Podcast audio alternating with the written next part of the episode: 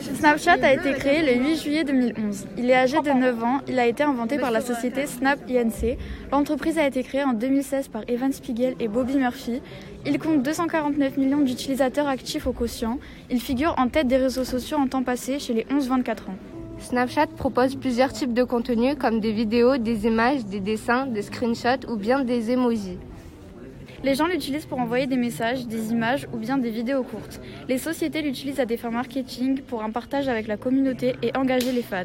Contenu créé sur le vif par des influenceurs. Euh, les avantages de Snapchat, c'est qu'il est populaire aux jeunes et qu'il est facile à atteindre. Il y a une communication de proximité et il y a aussi de nombreux filtres à utiliser et, ou même à créer. Les inconvénients de Snapchat sont qu'il y a peu de statistiques à l'heure actuelle, un contenu très éphémère, difficile de se faire une place durable en tant que marque et des personnes malveillantes. Concernant nos données personnelles, ils utilisent les données personnelles que, nous, que l'on fournit, comme notre âge, nos prénoms ou notre nom.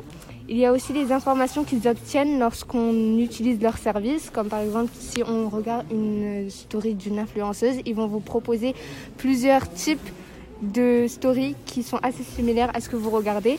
Il y a aussi les informations de tiers. Il n'y a pas assez d'informations puisque les seules informations que nous avons trouvées sur euh, les données personnelles sont en anglais et aucun site n'arrive à trouver les données personnelles de Snapchat. Faites attention à comment vous utilisez Snapchat car il y a des personnes mal intentionnées sur chaque réseau social qui peuvent utiliser vos informations contre vous.